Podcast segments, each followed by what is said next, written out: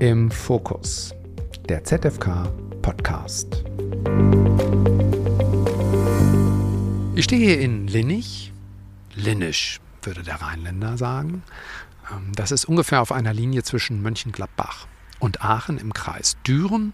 Und wenn man natürlich mit Ökostrom auf der Autobahn hierher gleitet, dann sieht man zwei Dinge. Einerseits Windräder, große Windräder, viele, gefühlt hunderte Windräder und die stehen bildlich am Rand dieser riesigen Braunkohle-Tagebaugruben.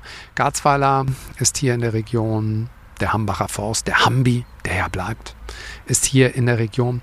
Und hier liegen also die Vergangenheit der Energieerzeugung und die Zukunft sehr nah beieinander. So ist das auch hier auf diesem kleinen Betriebsgelände der Gelsenwasser.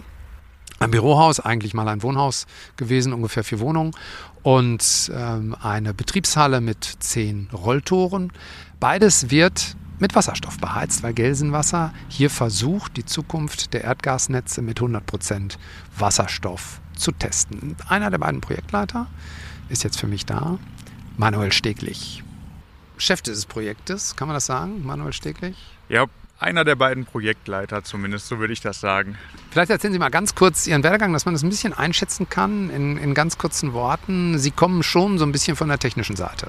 Ja, genau, auf jeden Fall. Ich ähm, habe zuerst ähm, Umwelttechnik im Bachelor studiert und bin danach im Maschinenbaumaster in die Richtung Energie- und Verfahrenstechnik gelandet und bin jetzt seit drei Jahren bei der Gelsenwasser dabei. Und in den zweieinhalb von diesen drei Jahren war ich äh, zudem als technische Nachwuchskraft bzw. Junior-Ingenieur an einer unserer Betriebsstellen zuständig. Also Sie sind einer dieser begehrten Leute, die alle haben wollen und Gelsenwasser hat sie gekriegt. Vielleicht in ganz wenigen Worten, bevor wir uns das hier mal angucken, hier in Linnich. Was ist der Kern dieses Projektes? Warum machen Sie das hier? Also uns bzw. unserer Tochterfirma der Gelsenwasser Energienetze geht es natürlich darum, am Ende des Tages hier die Verträglichkeit äh, von bestehenden Erdgasleitungen auf den Transport bzw. Verteilung von 100% Wasserstoff umzurüsten, beziehungsweise zumindest zumal die ja, Tauglichkeit zu erproben. Mhm. Und wie zufrieden sind Sie hier, wo Sie es machen? Hier ist natürlich ein optimaler Punkt für uns, da wir hier auf unserem eigenen Betriebsgelände unterwegs sind und dementsprechend die ähm, ja, nicht wirklich an große Vorgaben gebunden sind und auch die ähm, Versorgungssicherheit hier natürlich nochmal einen anderen Stellenwert hat, als wenn dann wirklich am Ende Kunden von uns an dieser Leitung sitzen würden. Jetzt, jetzt gehen wir erstmal Ihren Wasserstoff begucken. Sie brauchen ja Wasserstoff für dieses Projekt, 100% Wasserstoff. Und dann gehen wir jetzt mal hin. Der steht hier. Genau, wir sehen hier vor uns insgesamt acht Flaschenbündel mit Wasserstoff, ähm, jeweils 50 Liter Gasflaschen, ähm, die mit 300 Bar Wasserstoff beaufschlagt sind. Wir haben hier Wasserstoff 3.0, sprich Wasserstoff der Qualität 99,9 Prozent. Dieser Wasserstoff ähm, wird über eine Druckregelanlage ähm, erst im Druck natürlich reduziert auf verteilen jetzt übliche Druckstufen und dann entsprechend in das bestehende Erdgasverteilnetz, mittlerweile Wasserstoffverteilnetz auf dem Betriebsgelände eingespeist. Also hier auf diesen äh, Containern würde ich als Nichtfachmann sagen, ähm, äh, da steht ein großer deutscher bekannter äh, Gaslieferant äh, drauf, also für technische Gase. 300 Bar steht auf diesen Pullen, das ist schon mal beeindruckend. Deshalb sagen Sie auch, der Druck muss runtergeregelt werden. Und äh, diese Flaschen stehen dann jeweils äh, zu zwölf in so einem ähm, Metallgerüst. Die kommen also mit anderen Worten, der Wasserstoff kommt nach Linnich mit dem LKW. Genau, wird hier per Trailer angeliefert und entsprechend angeschlossen. Deswegen haben wir auch zwei Schienen. Das heißt, wir haben immer eine Seite im Betrieb, die andere Seite ist als Reserve da und wenn dann entsprechend eine Seite leer ist, wird automatisch gewechselt auf die andere Seite, sodass dann die Spediteure den Wasserstoff wieder austauschen können. Wir müssen vielleicht mal sagen für Ihr Pilotprojekt hier, wie viel Sie hier heizen. Haben Sie ungefähr eine Schätzung, wie viel Kilowattstunden Sie so im Jahr verbrauchen, wenn es Gas wäre? Wir haben dazu die Verbräuche von 2019 bis 2021 uns mal vorgenommen und liegen hier, wir haben hier zwei Gebäude, eine Werkshalle und ein Bürogebäude. Ähm, bei dem Bürogebäude sind bei etwa 45.000 Kilowattstunden pro Jahr und bei der Halle mittlerweile durch Anpassungen bei etwa 30.000 Kilowattstunden pro Jahr. Also es reicht für ein Pilotprojekt, aber es ist noch das relativ kleine Besteck. Das Bürogebäude ist auch mal ein Wohnhaus gewesen. Das sieht so aus, ein modernes Wohnhaus. wo Man sagen würde, das wären vielleicht vier Wohnungen oder so, wenn man es äh, vermieten würde. Und dazwischen ist der Betriebshof und äh, eine große Halle, in der normalerweise Autos stehen, technische Anlagen untergebracht sind. Das ist das, was Sie hier mit Wasserstoff beheizen. Das ist der Wasserstoff und er fließt, wie es sich gehört, jetzt durch eine ja, Gasleitung. Ne? Wo fließt er hin? Genau, wir haben hier auf dem Gelände in den 90er Jahren Gasleitungen verlegt, etwa 130 Meter aus Polyethylen. Und dieser Wasserstoff fließt jetzt sowohl in die Werkshalle als auch in das Bürogebäude. In der Werkshalle geht es primär darum, ähm, einen Frostschutz vorzuhalten, da wo die Fahrzeuge stehen, im Werkstattbereich natürlich auch entsprechende Arbeitstemperaturen vorhalten zu können. Und wiederum im Betriebsgebäude geht es dann darum, die Büros natürlich zu heizen, aber auch Warmwasser für beispielsweise das äh, Duschen nach der Arbeit dann bereitstellen zu können. Also an zwei Stellen wird die Wärme dann hier konkret erzeugt aus dem Wasserstoff. Dann gucken wir uns mal eine dieser beiden Anlagen zusammen an. Wir haben hier die Infrastruktur aus, ich sag mal, den Erdgaszeiten im Wesentlichen bestehen gelassen. Sprich, wir haben hier installiert einen ähm, Gaszähler direkt hinter dem Hausanschluss, der auch aus dem Erdgasbereich kommt. Momentan, da wir natürlich auf unserem eigenen Betriebsgelände unterwegs sind, ähm, mit der Eichung, das Ganze funktioniert an, dem, an der Stelle noch nicht, ist aber an dem Punkt für unser Projekt hier nicht relevant, da wir ja ähm, ja, unseren eigenen Verbrauch hier haben quasi. Nichtsdestotrotz ist die Dichtheit dieser Geräte ähm, hier im Vordergrund oder war hier im Vordergrund und die ist auch trotz eigentlichen Gebrauchs für Erdgas mit Wasserstoff gegeben. Davor haben wir noch den Gasdruckzähler, der ebenfalls aus dem Erdgasbereich kommt und auch die alten Gasleitungen, die bis zu dem Heizgerät bzw. dem Brennwertgerät, das dann 100% Wasserstoff verbrennt, sind hier noch aus dem Erdgasbereich. Also im Groben und Ganzen haben wir unsere Struktur hier so gelassen, wie sie schon ja, in den 90er Jahren hier verbaut wurde. Was ist das für ein Gerät, das hier hängt? Genau, das ist von unserem äh, Projektpartner, der Firma Remea. Die haben uns freundlicherweise zwei dieser Geräte bereitgestellt. Diese Geräte sind wirklich für, den, ja, für das Heizen mit 100% Wasserstoff vorgesehen, sprich die Brennertechnik in diesen Geräten ist so weit angepasst, dass das Ganze funktioniert. Was wäre denn realistisch, wenn ich nicht von 100 Prozent ausgehe? Wie viel Wasserstoff kann ich denn jetzt dem Erdgas hinzufügen, wenn ich Wasserstoff nutzen kann und will und ich muss es in den jetzt vorhandenen Endgeräten verbrennen? Also 10 bis 20 Prozent sind da von in den jetzigen Endgeräten schon durchaus umsetzbar und realisierbar. Sie versuchen herauszufinden, was geht und was nicht geht. Was sind denn Probleme, die dann doch aufgetaucht sind in der Anwendung dieser Energieform? Also im Wesentlichen sind wir tatsächlich auf der Beschaffungsseite ist das Ganze ein bisschen schwierig. Da wir hier vor Ort keine Pipeline oder ähnliches haben, müssen wir natürlich den nicht ganz günstigen Wasserstoff dann hierher ähm, ja, liefern lassen. Das ist so ein großes Learning gewesen. Auf der anderen Seite ist es eher ein kleiner Faktor gewesen. Die üblicherweise verbauten Gaszähler müssen in der Regel durch eine Nummer größer ersetzt werden, da aufgrund der geringeren Dichte des Wasserstoffs ähm, entsprechend die Durchflussmenge höher ist und die Gaszähler, die so in dem Gebäude ja, verbaut sind, dann einmal ausgetauscht werden müssen. Das übernimmt natürlich auch der Energienetzbetreiber an der Stelle dann. Von daher sind die Probleme, die hier aufgetreten sind, tatsächlich überschaubar. Aber es muss doch wahnsinnig teuer sein, hier zu heizen, oder? Kostenvergleichstechnisch ist es natürlich ähm, weit weg vom Erdgas. Das war uns aber allerdings auch vorher klar. Wir haben vorher einmal schon mal durchgerechnet gehabt, was uns das Ganze hier kosten würde und sind bei Faktor etwa 5 bis 10 gelandet im Vergleich, wenn wir das Ganze hier mit Erdgas betreiben können. Auf der anderen Seite war es uns wichtig, hier schnell loslegen zu können, sodass wir auch nicht auf etwaige Förderungen oder ähnliches dann gewartet haben, sondern wirklich ja, das Geld in die Hand genommen haben und unser Projekt hier umgesetzt haben. Jetzt stehen wir beide hier auf der anderen Seite der Wand. Also dort drin hängt dieses Heizgerät, das mit Wasserstoff betrieben wird. Und hier ist eine Grube. Durch die Grube läuft ein gelbes Rohr, sage ich jetzt mal, mit Anschlussstellen. So würde ich das als Laie bezeichnen. Was sehen wir hier, Herr Steglich? Hier haben wir uns auf unserem Gelände eine kleine Testgrube errichtet. Wir haben hier ein bis zwei Meter Leitung ausgetauscht durch etwas größere Leitung, um an dieser Stelle einmal erproben zu können, wie das denn mit den Betriebsverfahren und Abläufen, die wir üblicherweise im Erdgasbereich äh, schon immer machen, ähm, wie weit das Ganze auch für Wasserstoff funktioniert. Sprich, wenn man mal die Leitung trennen muss, dann ist das im Erdgasbereich natürlich lang, da ist lange Praxis dahinter. Im Wasserstoffbereich sieht das noch ein bisschen anders aus. Da fehlen aktuell noch ein bisschen die Betriebserfahrungen. Und hier ist dann der Ort, an dem wir die Arbeitsabläufe an einer Wasserstoffleitung erproben, um dahingehend dann unsere Betriebshandbücher anzupassen, um unsere eigenen Betriebshandbücher quasi auch an H2 ready zu bekommen. Und was haben Sie hier rausgefunden im, im Linnicher Loch in dieser Grube? Was sind denn Ihre Ergebnisse?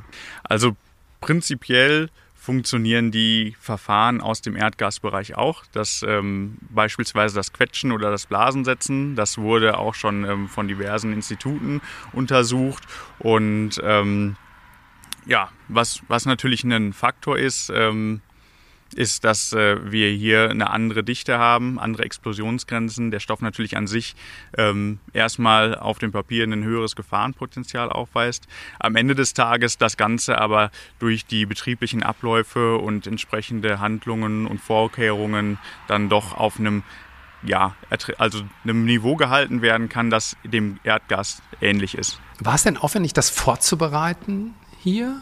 Da das Ergebnis sieht ja erstmal so aus. Als könnten Sie tatsächlich bis auf das Endgerät fast alles weiter so nutzen. War es viel Vorbereitung? Also als wir 2020 bzw. 2021 gestartet sind mit dem Projekt, war, ich sag mal, die Wasserstoffwelt noch eine andere, als sie das vielleicht heute schon ist.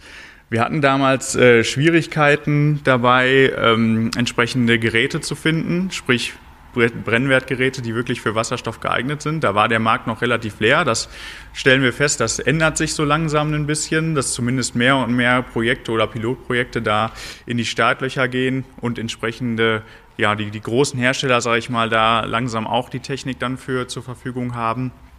Auf der anderen Seite ist natürlich die Materialverträglichkeit immer ein Thema gewesen. Sprich, wie sind die alten Erdgasleitungen für Wasserstoff zu eignen? Ähm, wir haben dann natürlich die ganzen Hersteller angefragt, die dann auch immer hergegangen sind und sagen, ja, also mit den heutigen Leitungen würde das funktionieren. Wie es allerdings mit Leitungen aus den 80er, 90er Jahren aussieht, da können wir heutzutage keine ähm, ja, Einschätzungen zugeben. Prinzipiell dürfte es funktionieren, aber praktisch weiß, es, weiß man es einfach nicht. Und das Gleiche galt auch dann für die Gasdruckregler und die Gaszähler. Sodass wir dann am Ende des Tages hergegangen sind und uns den TÜV mit ins Boot geholt haben, um uns da auch dann sicherheitstechnisch natürlich dann abzusichern. Sprich, wir haben Sicherheitskonzepte erstellt, Gefahrenanalysen angepasst, Gefährdungsbeurteilungen geschrieben, all solche Sachen, und am Ende des Tages war es dann so, dass wir wirklich dann die Umnutzung des äh, Erdgasnetzes innerhalb ein, zwei Tagen dann vorgenommen haben, mit auch da wieder den im Erdgasbereich üblichen Methoden. Sprich, wir haben eine Stickstoffspülung durchgeführt der Leitungen, Dichtheitsprüfungen durchgeführt und nachdem die Leitung dann wirklich frei von Erdgas war, quasi den Hahn an der Anlage, an der Wasserstoffanlage aufgedreht und die Leitungen mit Wasserstoff geflutet. Nun machen Sie hier ja ein Pilotprojekt. Vielleicht werden Sie sagen, wir sind hier nur Forscher. Ähm, mit dem ganzen Drumherum haben wir nichts zu tun. Ähm, und die Forschung scheint ja zu funktionieren. Was Sie vorhatten, das haben Sie umsetzen können. Aber wenn man sich den Wasserstoff nicht mit dem LKW liefern lassen kann, so wie Sie das jetzt hier tun müssen, sondern ich brauche wirklich große, große Mengen davon, ähm, ist es denn überhaupt realistisch, dass ich mit Wasserstoff irgendwann zu vertretbaren Kosten heizen kann?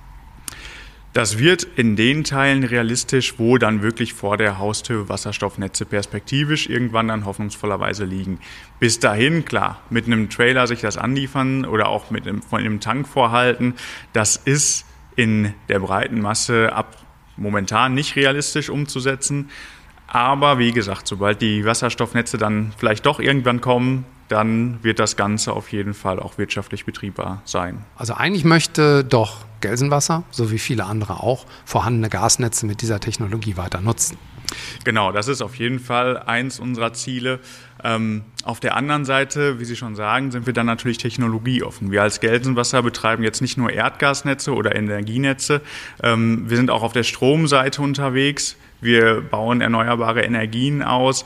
Wir unterstützen Kommunen bei der kommunalen Wärmeplanung. Und am Ende hängt es, glaube ich, auch viel davon ab, dass je nach Gegebenheit vor Ort unterschiedliche Wärmelösungen am Ende des Tages das Optimum darstellen werden. Da kann es dann um die Weiternutzung von Erdgasnetzen gehen, aber auf der anderen Seite, wenn zum Beispiel Fernwärme vorhanden ist, ist das natürlich auch ein Punkt, ähm, der dann, ja, wo dann die Nutzung der Fernwärme vielleicht dann wirtschaftlicher ist am Ende des Tages. Aber wenn ich mir jetzt eine größere Stadt in Deutschland vorstelle, egal welche, ähm, diese Kommune wird ähm, Fernwärme machen müssen, überall da, wo sie kann. Ähm, wir wollen nicht von Zwang reden, aber sie wird dann dafür sorgen müssen, dass die Menschen sich da auch anschließen, weil sich das sonst nicht lohnt. Ähm, sie wird dann sehr viel auf Wärmepumpen setzen müssen. Und dann bleibt doch wahrscheinlich ein relativ kleines Segment, in dem Wasserstoff eine vielleicht noch vorhandene Lücke füllen kann, oder? Also meiner Meinung nach wird es nicht das Entweder-Oder geben, sondern am Ende wird es so sein, dass wir alle Lösungen nutzen müssen, die wir haben. Klar, wo Fernwärme ist, wird man nicht unbedingt hergehen, ein Wasserstoffnetz aufzubauen, wo entsprechende Stromnetze so weit ausgebaut sind, dass die ähm, Wärmepumpen da gut tragen können, wird natürlich das im Fokus stehen. Da, wo große ja, Leitungen von unseren Vorversorgern hergehen, die Wasserstoff transportieren, werden wir uns im Zweifelsfall dann mit Wasserstoffnetzen dranhängen können. So wird am Ende, glaube ich, wie gesagt, dieser, dieser Mix aus allen Lösungen da notwendig sein, um die Wärmewende da voranzutreiben. Sie kommen ja von der ähm, Ingenieursseite. Ähm, sehen Sie denn eine Chance, dass bei der Erzeugung von Wasserstoff sich irgendwann das Missverhältnis gegenüber Wärmepumpen verbessert, denn die Effizienz, der Energieaufwand, den ich ähm, für die Herstellung von Wasserstoff investieren muss, ist ja doch um ein Mehrfaches höher ähm, als das, was ich äh, für eine Kilowattstunde durch eine Wärmepumpe erzeugte Wärme investieren muss. Das ist, ähm, der Faktor wird unterschiedlich angegeben, aber sagen wir mal, das drei- bis fünffache brauche ich ja. Ähm, sehen Sie denn, dass ähm, die Effizienz beim Wasserstoff irgendwann noch besser werden kann? Also bei dem Wasserstoff sind wir, glaube ich, schon relativ weit vorne dabei. Man hat natürlich immer die ja, Verluste dadurch, dass Energie umgewandelt wird. Auf der anderen Seite, wenn Wasserstoff irgendwann in so großen Mengen verfügbar sein wird, dass es dann auf diese Verluste nicht mehr so stark ankommt, dann wird das Ganze natürlich auch nochmal von der wirtschaftlichen Seite her äh, interessanter werden. Stand heute würde ich sagen, dass es von der Technologie eher unproblematisch ist, aber das ganze Thema dann doch eher ein wirtschaftlich bis politisches Thema ist, ob das ja, am Ende sich des Tages lohnen kann. Wird das, was Sie jetzt hier ausprobiert haben, ähm, von Gelsenwasser auch noch an anderen Stellen getestet werden? Also aktuell sind wir hier erstmal bei Gelsenwasser das einzige Wasserstoffinselnetz. Klar, Überlegungen, was man machen könnte, gibt es immer. Wir sind zum Beispiel gerade dabei, beziehungsweise haben jetzt bei zehn unserer Mitarbeitenden ähm, Brennstoffzellenheizungen installiert, die so funktionieren, dass sie quasi an das Erdgasnetz angeschlossen werden und dann den, das Erdgas in Wasserstoff umwandeln. Deswegen sind wir natürlich bei Gelsenwasser für Wasserstoff, wir haben das ganze Thema auf dem Schirm, beobachten auch die Dynamik dahinter und ähm, was dann gegebenenfalls noch an Projekten wir durchführen werden, das ist natürlich noch ein bisschen offen. Sie müssen ja jetzt eigentlich immer so weitermachen und sich den Wasserstoff mit dem LKW bringen lassen, oder? Weil das Pilotprojekt war erfolgreich, das kann man sagen. Das funktioniert alles. Aber sparen müssen wir alle. Am besten wäre doch, Sie stellen wieder um auf Erdgas, oder? Das ist, das ist tatsächlich so ein bisschen so eine Glaubensfrage. Ähm, klar, so wie es jetzt aktuell betrieben wird, das ist nicht unbedingt die Zukunft. Auf der anderen Seite sehen wir auch hier in der Umgebung viel Entwicklung.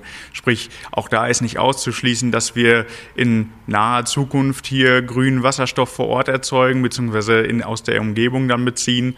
Ähm, und dann sind wir natürlich auch in einer wirtschaftlicheren Lage dann wieder. Es gibt hier neben den großen offenen Braunkohlegruben sehr, sehr, sehr viel Windenergie im Kreis Düren und in der Umgebung von Linnich. Und da könnte man natürlich auch Wasserstoff draus machen. Ja, auf jeden Fall. Also wenn diese Energie anderweitig oder mehr oder weniger über ist, dann äh, lohnt sich eigentlich aus meiner Sicht schon da, gegebenenfalls auch einen Elektroseur dran zu hängen und dann grünen Wasserstoff damit zu erzeugen. Manuel Steglich, danke, dass Sie mir das gezeigt haben, die Wärmeinsel. Also halten wir mal fest, das geht mit Wasserstoff. Viele Leitungen jedenfalls können das. Was ich brauche, ist ein Wasserstoffheizgerät und vor allem Wasserstoff. Ich fahre jetzt wieder zurück, vorbei an den vielen Braunkohle-Tagebaugruben und in vielen Windrädern und biege dann ab nach Düsseldorf. Da bei der Firma Henkel geht es in einem Projekt gemeinsam mit den Stadtwerken Düsseldorf um die Nutzung von industrieller Abwärme. Auch ein ganz, ganz wichtiges Thema für die Klimawende in Deutschland.